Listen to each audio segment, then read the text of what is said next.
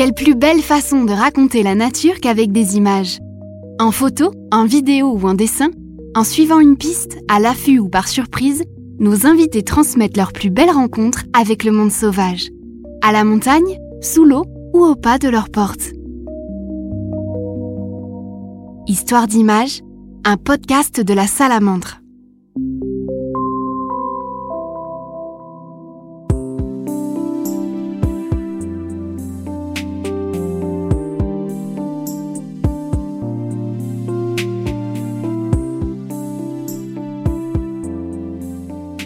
Fabien Mazzocco est réalisateur de documentaires animaliers.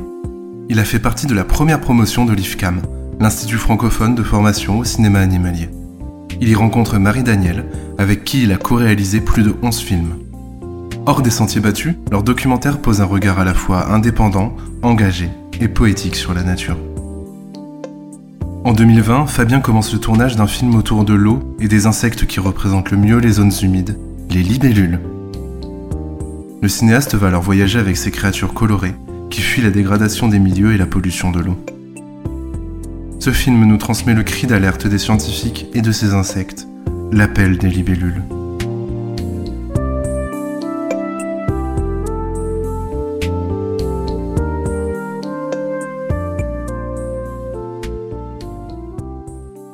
Moi j'étais euh, déjà attiré par euh, les zones humides, les milieux aquatiques, euh, par la problématique de l'eau, parce que déjà dans mon film de seconde année, j'étais sur cette thématique-là, que j'ai poursuivi l'année suivante avec un film sur l'eau.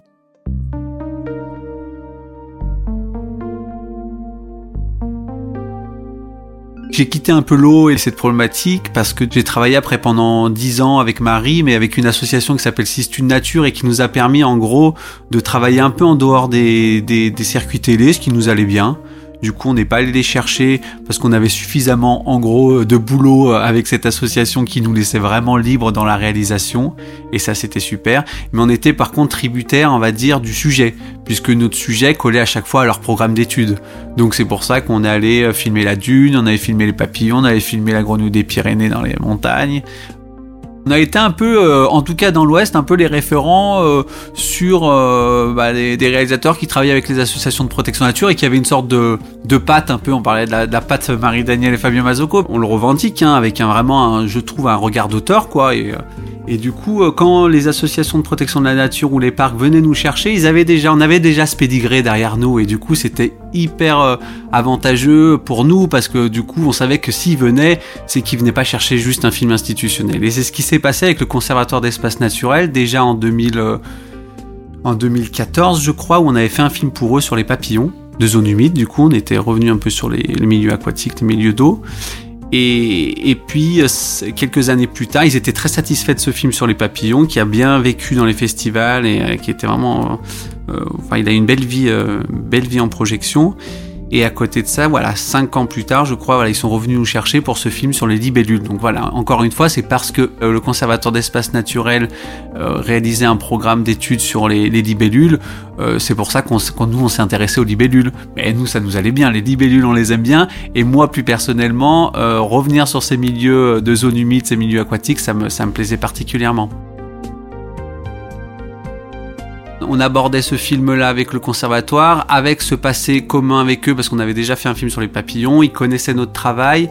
Et je crois que c'est pour ça que tout de suite, nous, euh, on a pu euh, se permettre avec Marie, entre guillemets, de leur dire que ce qui nous intéressait dans ce film sur les libellules, c'est pas seulement parler du monde des libellules, c'est pas seulement parler de, de leur programme et des actions qu'ils mènent sur certaines libellules euh, menacées, mais c'est aussi prendre ces libellules comme des sentinelles de l'eau et s'intéresser plus généralement à la problématique de l'eau. Moi, c'est quelque chose qui me tenait à cœur et puis et qu'ils ont complètement validé, ça leur allait bien, ils trouvaient que c'était pertinent de prendre les libellules comme des sentinelles de l'eau et du coup on est parti sur euh, sur cette forme-là de film avec eux.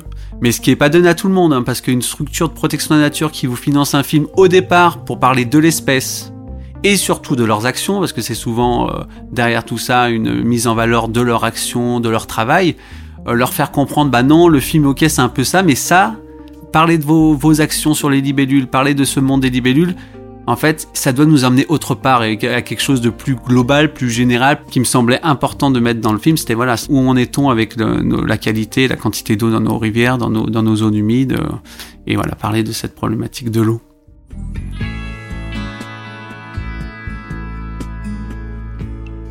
Voilà, ce, film qui finalement s'est appelé euh, L'appel des libellules, du coup, qui collait bien à l'esprit du film, c'est-à-dire à prendre aussi ces libellules comme des sentinelles de l'eau une des parties du, film, c'est vraiment l'envie de plonger le spectateur dans le monde des libellules. Alors pas en, euh, en nous assommant d'informations, parce que le monde des libellules est très riche, il y a énormément, il y a quand même une centaine d'espèces en, France, euh, il y a beaucoup de choses à raconter, donc euh, on voulait pas faire un film encyclopédique, donc à chaque fois, enfin c'est un un peu le cas dans tous nos films, c'est quelle est la dose d'information qu'on donne, pourquoi cette information est importante à donner, euh, quelle place on laisse à l'image, quelle place on laisse à la musique. Quand on raconte des choses, comment euh, ce qu'on raconte, comment les mots résonnent, pour qu'ils résonnent, il faut leur laisser la place. Donc même si ce, film est finalement assez bavard, euh, l'idée c'était aussi de, vraiment laisser du temps à l'image et d'autant plus que ce monde des libellules il est fascinant d'abord parce qu'il y a des comportements assez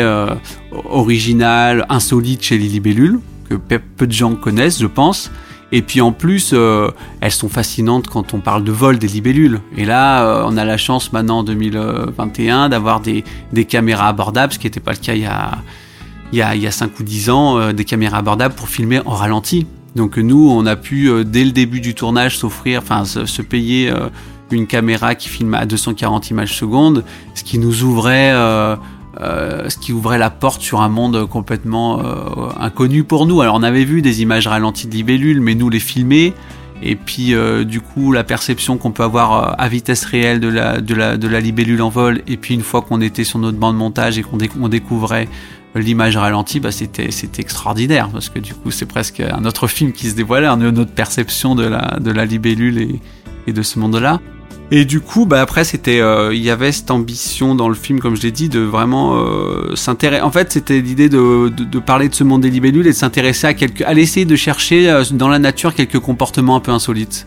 Et du coup, bon, je l'ai déjà dit, il y avait, c'était vraiment accumuler des images sur les vols. Du coup, on a passé énormément de temps sur des milieux qu'on cherchait, on cherchait des milieux foisonnants pour se donner le plus de chances possible. Et du coup, c'était l'idée de, bah, de, filmer énormément de vols de ces, libellules qui vont très vite et du coup avec beaucoup de déchets d'images, mais euh, voilà, peut-être sur, euh, une journée, on arrivait à garder des fois 1% d'images, euh, des fois un peu plus. mais du coup, c'était c'était souvent des images superbes. Hein, dès qu'on arrivait à avoir de la libellule nette en 240 images secondes qui soit fait un 360 degrés parce qu'elle fait un demi-tour donc après, voilà, il y a plein de petites anecdotes hein, de, de, de, tournage. Aucun autre insecte ne peut rivaliser avec la vitesse et l'habileté de vol des libellules. Elles doivent leur prouesse à une morphologie unique dans le monde vivant. Leurs muscles sont directement insérés à la base des ailes. Celles-ci peuvent donc fonctionner indépendamment les unes des autres.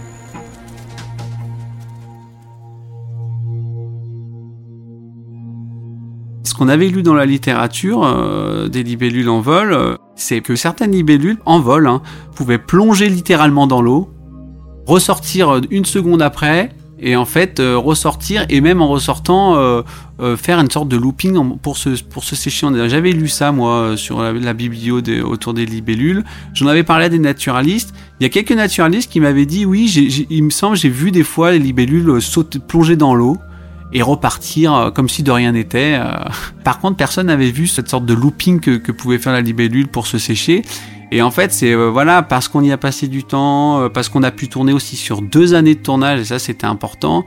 Et ben qu'on a eu la chance euh, à trois quatre reprises d'avoir des alors c'était une echte hein, je crois puis on a eu une cordudie qui l'a fait on a eu plusieurs espèces mais plutôt des, grosses libellules On a eu la chance de filmer ce, comportement de, de, libellule qui plonge dans l'eau, qui ressort et qui effectivement fait un looping. Mais en fait, ce qu'il faut se rendre compte, c'est quand ce looping en, à la vitesse réelle, il doit durer euh, un quart de seconde. Donc en fait, on perçoit rien, mais à l'œil nu, euh, on voit quelque chose d'un peu bizarre. On se dit oula, mais qu'est-ce qu'elle a fait cette libellule? Et c'est parce qu'on a filmé au ralenti et que sur euh, les quelques fois où on a pu filmer cette scène, il y en a beaucoup de flou, beaucoup où elles sont loin, et puis il y en a eu, deux ou trois images où elles étaient suffisamment proches pour qu'on le voit, suffisamment nettes pour la mettre dans le film, et du coup on voit bien qu'effectivement elles se plongent dans l'eau, elles ressortent tout de suite en, en, repartant, mais c'est comme si de rien n'était, donc elles sont quand même trempées, et elles font ce looping quoi euh, pour se sécher les ailes. C'était extraordinaire d'avoir ça, et donc on a pu le mettre dans le film, on était très contents, et, et voilà, ce qui nous a paru fou, c'était voilà, encore une fois la, différence de perception entre la vitesse réelle, ce qu'on a vécu sur le terrain, et puis à un moment donné quand on était devant notre, notre ordinateur et qu'on redécouvrait la scène. Donc ça, c'était une belle... Euh, un beau cadeau que nous offrait la nature, voilà, même si, euh, comme je disais, on, on, y a passé du temps, donc il euh, n'y a, pas de secret, hein, c'est en passant toute une journée avec les libellules du matin au soir, avec beaucoup de moments d'ennui, parce que c'était ça, hein, c'était à un moment donné, il se passe rien, des fois l'activité baisse, des fois on a l'impression de faire 10 fois, 100 fois les mêmes images, euh, et que du coup euh, on, peut perdre un peu euh, patience et puis, puis pas plus savoir pourquoi on filme, mais finalement, finalement c'est dans ces moments-là aussi où il y a une petite merveille comme ça qui surgit et qui se retrouve dans le film.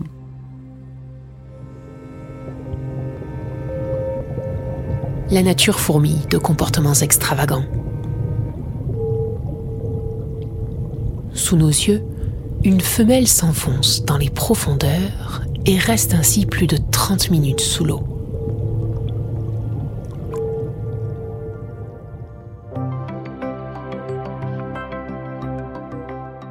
Et puis une autre anecdote que j'aime beaucoup, c'est qu'on voulait dans le film avoir une scène euh, pareille qui est assez connue dans la, la biblio, euh, c'est en fait les euh, certaines libellules, certaines demoiselles de notamment les naïades qui qui en fait au lieu de pondre à la surface de l'eau, enfin sous l'eau mais en restant à l'extérieur en, euh, en restant à la surface de l'eau, eh ben vont vont plonger en apnée sous l'eau pour aller pondre. Et ça, on l'avait lu, ça nous avait paru complètement dingue qu'une petite demoiselle puisse plonger dans l'eau et plusieurs minutes en plus pour aller pondre en immersion sous l'eau.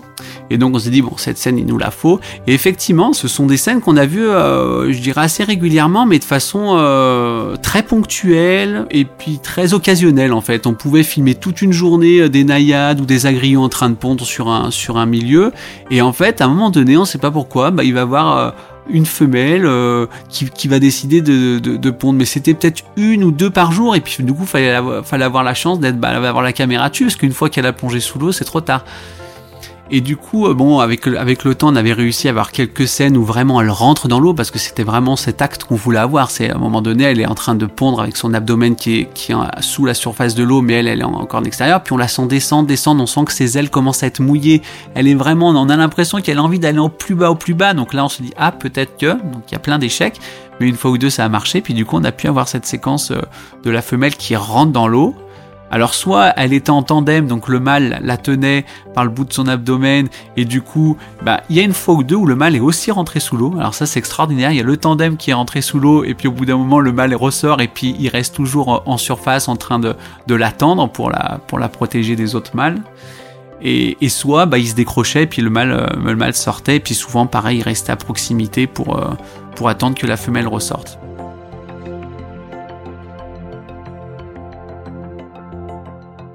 Donc on était content d'avoir cette scène, mais on a voulu aller plus loin. On a dit, mais ce qui serait extraordinaire, c'est d'avoir l'image sous l'eau de la femelle qui pond. Et là, c'était une autre paire de manches parce que bah, même si nous, alors, on s'est équipé d'un caisson, qu'on mettait, on mettait notre, euh, notre petite caméra dans ce caisson-là, donc il y en avait souvent, on était des fois deux, enfin des fois j'étais seul, mais des fois on était deux, des fois trois, même des fois quatre, parce qu'on a eu des stagiaires. Et du coup, il y en avait un qui était toujours avec son caisson, qui attendait. Puis, mais bon, entre le moment où on voit une femelle euh, qui part sous l'eau, et puis euh, et du coup, bah, pouvoir approcher avec le caisson, la retrouver sous l'eau, euh, et puis aussi c'était avoir des conditions intéressantes pour filmer, parce que en rivière, parce qu'il y a ce comportement, il peut se passer aussi bien sur les eaux stagnantes que sur les eaux courantes en rivière, il y avait la complexité un peu du courant, euh, et puis c'était quand même une scène qu'on voyait un petit peu moins en rivière.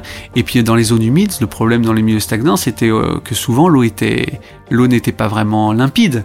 Et si elle l'était, il suffisait que le cadreur, il touche un tout petit peu le, fond de la mare ou le fond du marais ou le, fond de l'étang pour que toute la matière en suspension ressorte. Et puis et puis finalement, il pouvait rien faire pendant un quart d'heure. Donc la scène était fichue. Et donc bon, on a, pas, on a, essayé pas mal de temps et puis euh, ça s'est passé bah, sur la fin des tournages parce que c'était, euh, on était au mois d'août.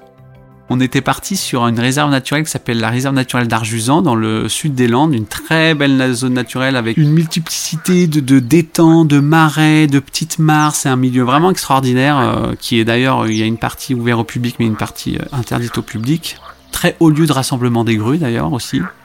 Euh, et du coup, on, était, on avait l'autorisation pour aller filmer là-bas. On était parti trois jours en, bivouac. On s'est dit, on se fait des grosses journées du matin au soir. en plus, on y allait pour plusieurs choses parce qu'il y avait notre petite libellule qu'on suivait parce que c'est une libellule menacée qui s'appelle la Locorina front blanc qui était présente. Donc, on venait faire des, des plans là-bas.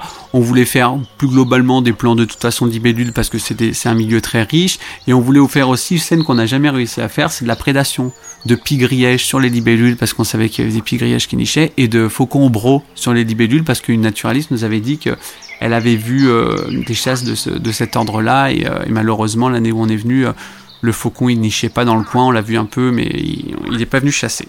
Bref. Et du coup on faisait nos images euh, moi, j'étais dans un, joli marais, donc avec peu, avec peut-être 50 euh, cm d'eau, mais avec euh, un marais où l'eau fluctue énormément entre le début de la saison et la fin de saison, ou après une grosse pluie, c'est des niveaux qui fluctuent énormément. Et donc, je filmais mes, mes libellules, notamment des naïades au corps vert et des naïades aux yeux rouges. Et là, Oh, je vois, mais là, ce que j'avais jamais vu, c'est que pratiquement toutes les femelles partaient sous l'eau pour pondre. J'ai fait, oh là là, donc je rapatrie mes deux stagiaires qui étaient euh, à droite, à gauche en train de filmer sur les autres étangs. J'ai dit là, on met tous les efforts possibles, imaginables. Il nous faut la scène, on met le caisson, on va filmer sous l'eau. L'eau était limpide, super belle, donc parce que c'était un marais très végétalisé, donc c'était une belle eau, c'était l'idéal pour filmer. Et du coup, par contre, euh, quand je les ai prévenus, c'était fin d'après-midi, l'activité s'arrêtait et il nous restait plus qu'une journée. Donc euh, le lendemain, on met tous nos efforts là-dessus, sauf que c'était pas une belle journée, il y avait du vent et puis on avait un peu de, nuages. Bref, il suffit de peu de choses, mais du coup les conditions n'étaient pas là et du coup il y avait beaucoup moins de femelles en activité qui pondaient. et du coup on a essayé de filmer. On a eu euh, quelques images mais bon, euh, c'était des images loin, et puis bon, à chaque fois qu'on touchait quand même le fond, il y avait de la matière en suspension, bref. Et du coup, bah, c'était la fin d'une autre tournage. Les stagiaires, ils avaient fini leur stage, il fallait que je les ramène. Euh, on était quand même à 4 heures de la maison, donc on, on finit notre journée nos trois jours de terrain, euh, il était 20h, 21h peut-être, et on rentre à la maison en voiture, et moi pendant tout le trajet, je me dis, mais là on a, enfin moi je, je pensais à mon film hein, égoïstement, j'ai dit là on a loupé un truc, j'étais persuadé que, que ce qui s'était passé à Arjusan, c'est uniquement parce qu'on venait de sortir de quelques journées de pluie, donc le, niveau était monté. On était, à mon avis, dans un milieu où l'eau fluctuait beaucoup, et à mon avis, c'était pour ça que les, les, demoiselles, les naïades, euh, pondaient euh, exclusivement pratiquement, enfin toutes les femelles qu'on a vues ou 80% euh, des femelles, elles partaient en immersion pour pondre. Et je me suis dit, dans, dans, dans 10 jours, sinon ça, ça se trouve c'est cuit, parce que dans 10 jours, peut-être le niveau sera trop bas, elles le feront plus. C'était, à un moment donné, j'avais le sentiment que c'était, il, fallait profiter du moment. Voilà, c'était vendredi soir, bref, je rentre, et puis hein, ils me voyaient un peu bougonner, je leur dis, bon, euh, je vais essayer de, moi je vais retourner demain. J'y retourne demain, euh, et le problème, c'est que t'es le week-end, moi j'ai ma vie de famille, enfin bon, il y avait tout ça. Et puis, euh, bon, un de mes stagiaires devait partir, et puis euh, l'autre, il m'a dit, écoute, moi, si tu repars demain, euh, je pars avec toi. Moi aussi, j'ai ce sentiment qu'on est passé à côté d'un truc.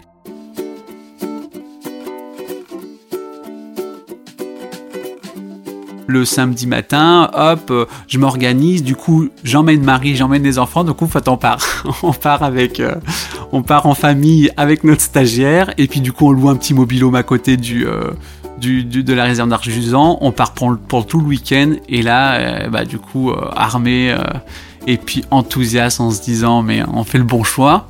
Et du coup, ce qui était bien, c'est que Marie, elle a pu venir aussi. Du coup, on a fait, elle est partie une, une, journée sur le terrain, et puis moi, je suis parti l'autre journée Et voilà, avec euh, une organisation pour garder les enfants. En plus, Arjusan, le cadre, il est plutôt idyllique, même avec des enfants, il y a un étang baignable. Enfin bref, c'est extraordinaire. Donc tout était euh, extraordinaire, le temps était présent. Et en fait, on a pu faire nos images. Donc, euh, parce que bah, on a pu passer deux jours complets à essayer de faire que ça.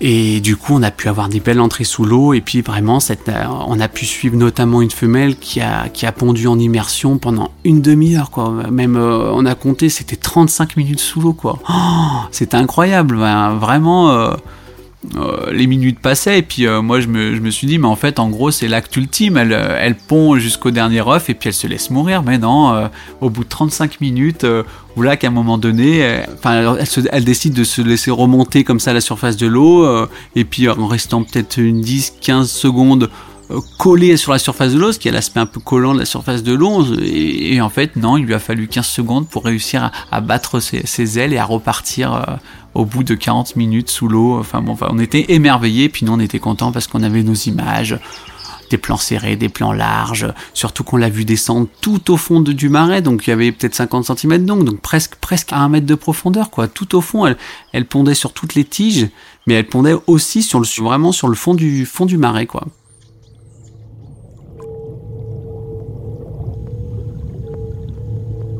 Ce comportement étrange est pourtant d'une incroyable évidence. Tout au long de l'été, le niveau d'eau baisse sous les fortes chaleurs. En insérant leurs œufs en profondeur, les femelles leur assurent de ne pas finir à l'air libre, grillées par le soleil.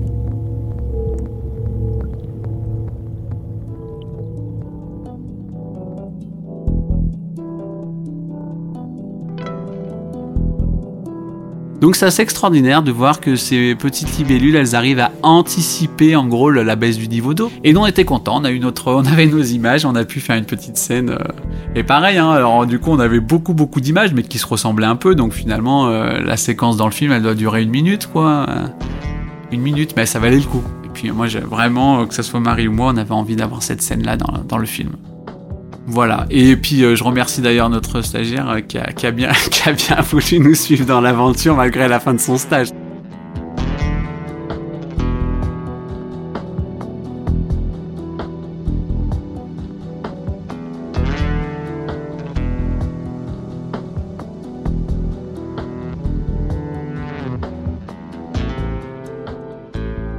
Au départ, on pensait avoir qu'une année pour filmer, et donc les premiers stagiaires que j'ai eu la première année, euh, je leur en ai fait vraiment baver quoi. Ils, ils ont eu ils ont eu vraiment l'impression, je pense, d'être chez un fou furieux parce que on partait tôt le matin, on rentrait vraiment tard le soir, les journées étaient vraiment très longues. Surtout que on dit souvent. Euh, ah bah nous photographes, cinéastes, euh, entre euh, en, surtout au printemps, mais surtout en été, euh, entre 11h du matin et puis 16h, 17h de l'après-midi, bah, les lumières sont crades, c'est tout cramé, les, lumières sont dures, on filme pas. Bah si, bah, moi je les fais filmer parce que quand on est au ralenti et qu'on filme les libellules, les libellules elles aiment le soleil quand même. Alors à part les moments où il faisait très chaud, mais il y avait toujours quelque chose à filmer et, et du coup que ça soit le matin pour les émergences, euh, ou le réveil des libellules, euh, les moments un peu forts, parce que vers entre 10h et midi, c'était souvent les grosses activités, mais des fois l'activité, elle reprenait directement le début d'après-midi. Donc finalement, avec les libellules, il y avait toujours quelque chose à faire, et je leur ai fait faire des grosses journées. Euh, et, mais ils étaient super quoi, donc euh, ils m'en ont pas trop voulu. Après on a, on a fait un débrief quand même en fin de stage pour leur dire bon ça va.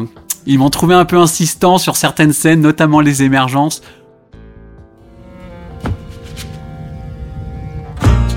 Dans ce théâtre aquatique, les libellules commencent leur vie. Point d'ailes ni de chatoyantes couleurs, ce sont des larves ternes et parfois monstrueuses qui côtoient d'autres bêtes étranges. Pour la première fois de sa vie, la larve sort la tête de l'eau. Elle multipliera ses sorties pendant plusieurs jours afin d'habituer son corps à la respiration aérienne. Puis, un soir, l'anax empereur entame son ascension. Au moyen de contorsions et de poussées internes, la libellule fait éclater la peau au niveau de son thorax. Elle s'extirpe définitivement de ce costume profilé pour la vie aquatique. Peu à peu, les muscles s'échauffent. les membres tâtonnent jusqu'à trouver leur place. Les ailes fripées se déploient et se lissent. Du monstre des profondeurs, il ne reste désormais plus rien. Une jeune et belle libellule attend maintenant les premières lueurs de l'aube pour ouvrir ses ailes. Et ne plus jamais les refermer.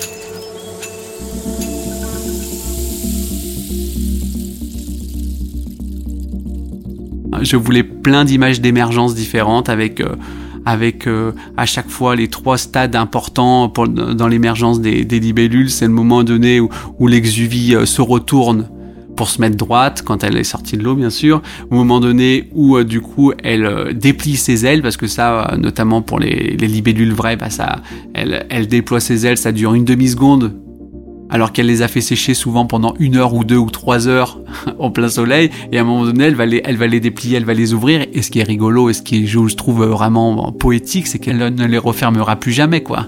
Donc ça, je trouvais beau, donc je, me, je leur avais dit, il m'en faut, il me faut une dizaine, une quinzaine, une vingtaine de libellules différentes, sur des milieux différents, sur des supports différents, qui ouvrent leurs ailes, mais ça, on passait des matinées.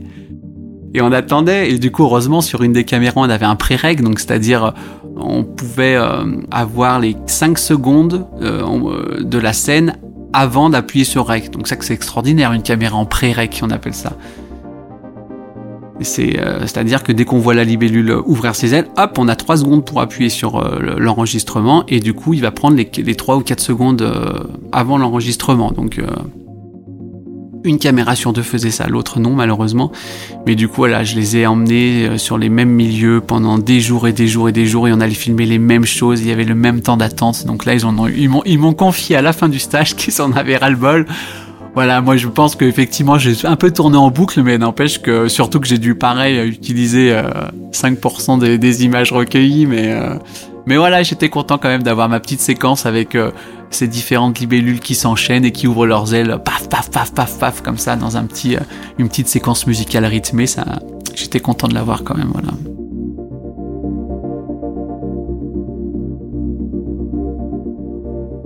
Dès les premières, euh, les premières journées de tournage, on s'est rendu compte que, que pour mettre les chances de notre côté, pour avoir euh, ces petits moments dont je parlais, ces, petites scènes un peu cocasses, ou ces, instants en, vol de la libellule, euh, pour avoir ces moments un peu magiques en, vidéo, il fallait qu'on mise sur des, sur des milieux où en fait il y avait des libellules bien sûr, notamment, et c'est quand même mieux, plusieurs espèces différentes, une, une sorte de, de diversité en termes d'espèces, mais surtout un foisonnement, quoi.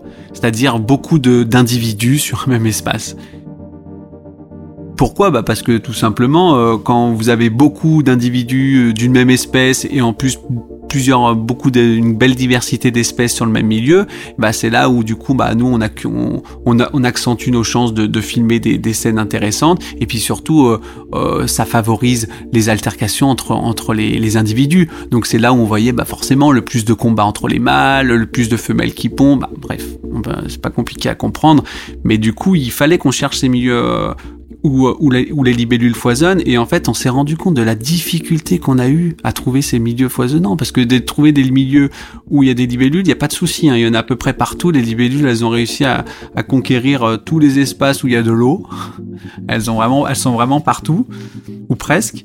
Mais euh, par contre euh, des milieux où ça foisonne ça on a eu beaucoup de mal. Et pourtant euh, Marie et moi à, l'époque on habitait en Dordogne ce qui est quand même en France un des départements euh, qui est entre guillemets quand même préservé qui a été préservé de l'agriculture euh, intensive quand même sur une bonne partie de, sa surface, euh, euh, qui est encore très rurale, où il y a beaucoup de zones humides, de milieux humides intéressants. Et pourtant, on n'arrivait pas à trouver ces milieux. Et puis, on les cherchait pas nous avec notre petite voiture. Hein. Nous, comme, comme on le fait pour tous nos films, c'est tout de suite, on, on, contacte les naturalistes du coin. Donc là, c'était beaucoup les, des gens du Conservatoire d'espace naturel en Dordogne. Euh, pour essayer de trouver des sites intéressants au plus proche de chez nous. Bah, déjà pour éviter de faire de la, voiture et puis, pour que ça soit plus simple, tout bêtement pour, nous. Hein. Et en fait, euh, on s'est rendu compte qu'on a dû euh, à chaque fois faire au moins une heure de voiture pour aller filmer des libellules et pour trouver des sites intéressants. Et pourtant, ouais, comme je, le disais, on a, vraiment balayé large pour chercher des informations et pour demander euh, conseil à des naturalistes, pas qu'au conservatoire d'ailleurs, oui, d'espace naturel. Voilà, et, du coup, bah, c'est aussi cette difficulté là en coulisses de trouver ces sites qui nous a petit à petit pendant le tournage fait un peu réfléchir et qui a, qui a certainement fait évoluer le film, fait évoluer la couleur du film, parce que en fait il y avait une sorte de paradoxe entre l'état de nos milieux aquatiques vraiment, qu'on constatait euh, visuellement, mais qu'on constatait dans les lectures qu'on a pu faire sur des études qui ont eu lieu, ou par rapport à des, des témoignages de gens euh, qu'on allait interviewer, on se rendait compte que euh, ces milieux aquatiques, ils allaient pas bien, quoi. Ils allaient pas bien, et pourtant, nous, quand on rentrait de, tournage, et quand on commençait à monter notre film, on voyait l'image qu'on donnait de ce monde fascinant des libellules, c'est que waouh, on voulait en mettre plein les yeux, nous, ce monde, il nous fascine, donc on voulait le rendre fascinant, mais du coup, on avait des images ralenties superbes, des, libellules qui foisonnent. On s'est dit, mais c'est incroyable le fossé qui entre ce qu'on perçoit nous sur le terrain ce qu'on va donner à, voir dans le film. C'est aussi, un, je trouve, un des, une, des forces et une, chose qui m'intéresse beaucoup dans le film, c'est que moi, le film, il s'écrit un petit peu au début, mais il s'écrit beaucoup pendant le tournage et encore pendant le montage. Et là, c'est ce qui s'est passé. C'est ce qui a fait la forme du film, c'est-à-dire de, de mettre en scène en fait dans le film euh, ce qu'on nous on a vécu en tant que réalisateur et qui d'habitude reste dans les coulisses, qui d'habitude n'est pas raconté dans le film. Nous on a voulu le raconter. C'est-à-dire que bah tout bêtement raconter que pour avoir ces images-là dans le film, on a dû aller dans quelques coins préservés, quelques milieux qui sont préservés par des statuts euh, juridiques, qui sont très isolés des uns des autres, qui sont souvent encerclés de zones euh, beaucoup moins intéressantes et que en fait, euh, voilà, qu'on allait dans des sortes de, microcosmes ou de, ou de milieux mis sous cloche souvent. Et ça, on a voulu le raconter pour dire que la réalité, elle était tout autre. Cette nature filmée foisonnante n'est qu'un fragment. Nous filmons dans les endroits protégés, les plus reculés, souvent isolés et confinés. Mais cela, l'image animalière ne vous le dit pas.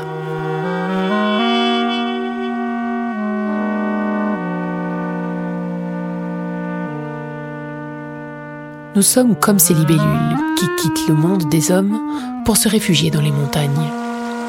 Non par amour, mais parce qu'elle seule assure une protection.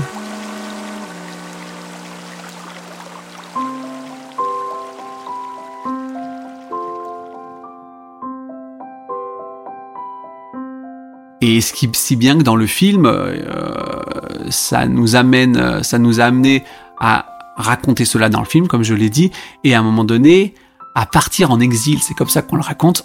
Et cet exil, pour nous, c'est la montagne.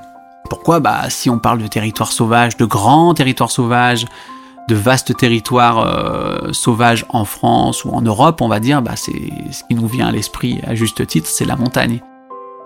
Il y a deux phénomènes en fait en montagne. Euh, on pense souvent à la montagne comme un milieu extrême, ce qui est vrai, et que du coup, effectivement, quand on parle des libellules, il y a certaines libellules qui sont euh, qui se sont spécialisées dans la montagne. Donc on appelle ça des libellules montagnardes. Et du coup, qu'on ne retrouvera qu'en montagne, et que même si on revient euh, des, des, siècles auparavant, elles étaient déjà qu'en montagne. Elles sont adaptées à des petites tourbières, à des milieux sinon de, de torrents ou des petits milieux temporaires, mais mais vraiment adaptés à des, à des milieux montagnards. Mais il y a aussi euh, maintenant un autre phénomène qui existe, je pense, depuis 50 euh, ans, euh, c'est des milieux, des libellules pardon, qui étaient présentes dans les plaines et qui ne le sont plus, et maintenant qui se retrouvent plus qu'en montagne, mais parce que la montagne a été pour elle aussi un échappatoire. C'est-à-dire que c'est les seuls endroits où finalement on les laisse tranquilles, c'est les seuls endroits où elles retrouvent les conditions écologiques nécessaires à leur survie.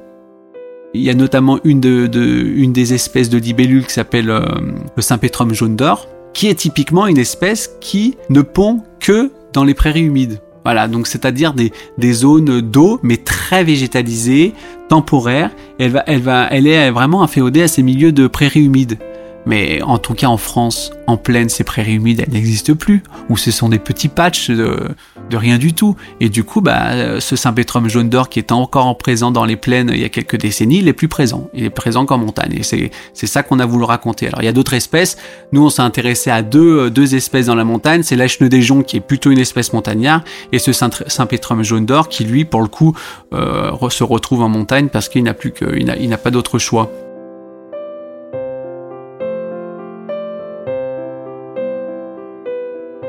Qui n'était pas l'idée de départ. Hein. Nous, on, voulait parler des, libellules de montagne parce que euh, c'était une, demande aussi du commanditaire du film, c'est-à-dire c'était une demande du conservateur d'espace naturel de parler de ces libellules. Nous, ça nous intéressait de parler de ces libellules inféodées euh, aux montagnes.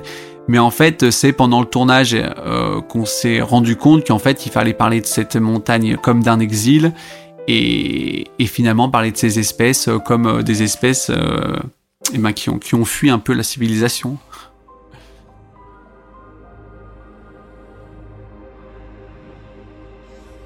J'adore hein, filmer la nature. Euh, j'adore euh, passer, euh, partir avec ma caméra et d'aller filmer un milieu, filmer une espèce, passer ma journée devant devant un insecte. Moi, ça me plaît. Il n'y a pas de souci. après, j'ai envie de politiser mes discours, j'ai envie de politiser mes films. En fait, moi, je je me sens impuissant, je sens que ce qu'on fait n'a pas beaucoup de n'a pas beaucoup d'impact. Euh, je, suis très euh, pessimiste et je suis très inquiet pour euh, pour l'avenir. et du coup, et j'ai là aussi le le sentiment qu'à un moment donné, il faut aussi, euh, chose qu'on fait quand même dans nos films, hein, mais que là plus concrètement j'ai envie de faire, c'est relier la, la problématique, euh, on va dire environnementale, à la problématique sociale en fait, montrer que tout ça, tout ça est lié, euh, que tout ça est la conséquence d'une même cause. Voilà, je pense que moi je crois plus au discours qui dit qu'il faut montrer que la nature est belle pour la protéger. Ça, j'ai l'impression qu'on l'entend depuis 50 ans. Euh, moi, j'ai j'ai pas envie de me satisfaire de ça. En tout cas, j'ai pas envie de faire ça dans mes films. J'ai pas envie d'avoir ce, ce mot d'ordre là euh, pour réaliser mes films, euh, parce que je sens que c'est c'est c'est une foutaise. On a besoin de rêver, on a besoin de s'émerveiller, et que la nature c'est un magnifique support d'émerveillement. Ça, j'en suis convaincu. Mais euh, moi, j'ai envie que même dans le film animalier, on aille plus loin. Et c'est aussi ce qu'on a essayé de faire sur l'appel des libellules, finalement, de manière très modeste c'est de dire euh, oui, on parle des libellules, de ce monde fascinant, euh, ce monde il nous émerveille, on veut qu'il en émerveille d'autres, euh, mais c'est aussi de prendre ces, libellules comme des sentinelles de l'eau, pas simplement avec une voix off ou simplement dire bah regardez elle se, elle dégrade et du coup si elle se dégrade c'est quand même ça va mal, il faut vraiment qu'on change nos habitudes. Non, c'est aller un petit peu plus loin, c'était d'aller voir un spécialiste de l'eau. Nous avons rencontré Bernard Rousseau, qui a consacré de nombreuses années à l'étude et à la protection de l'eau. Quand l'UICN étudie la chute de la biodiversité, ils arrivent à, pointer que la biodiversité euh, partout dans le monde euh, se réduit. Ils ont des indicateurs, ils ont des mesures, mais ils montrent aussi que dans les cours d'eau, dans l'eau douce notamment, ça semble pire on va réduire, hein, on vous dit ça, on va réduire de 50% l'utilisation des phytosanitaires en 10 ans et on vous donne une date, c'est formidable, une date butoir. Et puis quand on arrive à cette date butoir, on constate que premièrement, ça n'a pas diminué, on constate que le chiffre d'affaires qui était de 2,4 milliards d'euros, ben, il n'a pas diminué un indicateur de pollution, de contamination, un indicateur de poison quelque part, vous dit que ça s'est dégradé de, 12%. Ça vous donne un, éclairage sur les promesses, sur les promesses des responsables politiques.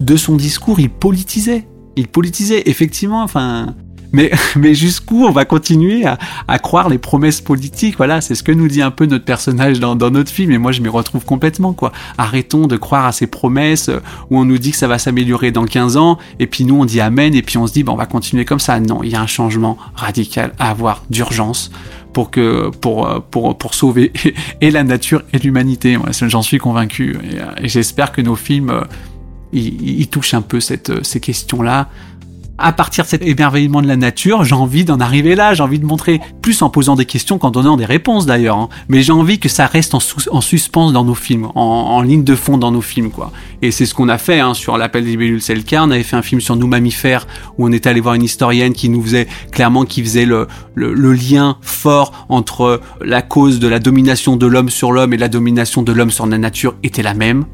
Donc euh, voilà, c'est ce qu'on essaie de faire dans nos films. Et moi, j'ai envie d'aller de plus en plus euh, là-dedans, qu'effectivement euh, la nature reste un, merveilleux support d'émerveillement, mais que du coup, elle nous emmène à, réfléchir et à se questionner politiquement en fait. Et moi, j'aimerais voir de plus en plus de films animaliers qui mêlent, qui le doc animalier à, des docs plus sociaux, et sociétaux.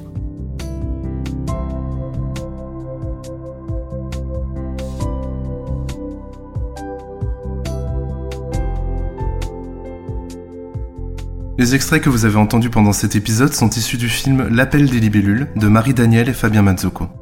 Retrouvez l'appel des libellules et leurs autres films sur Salamandre TV.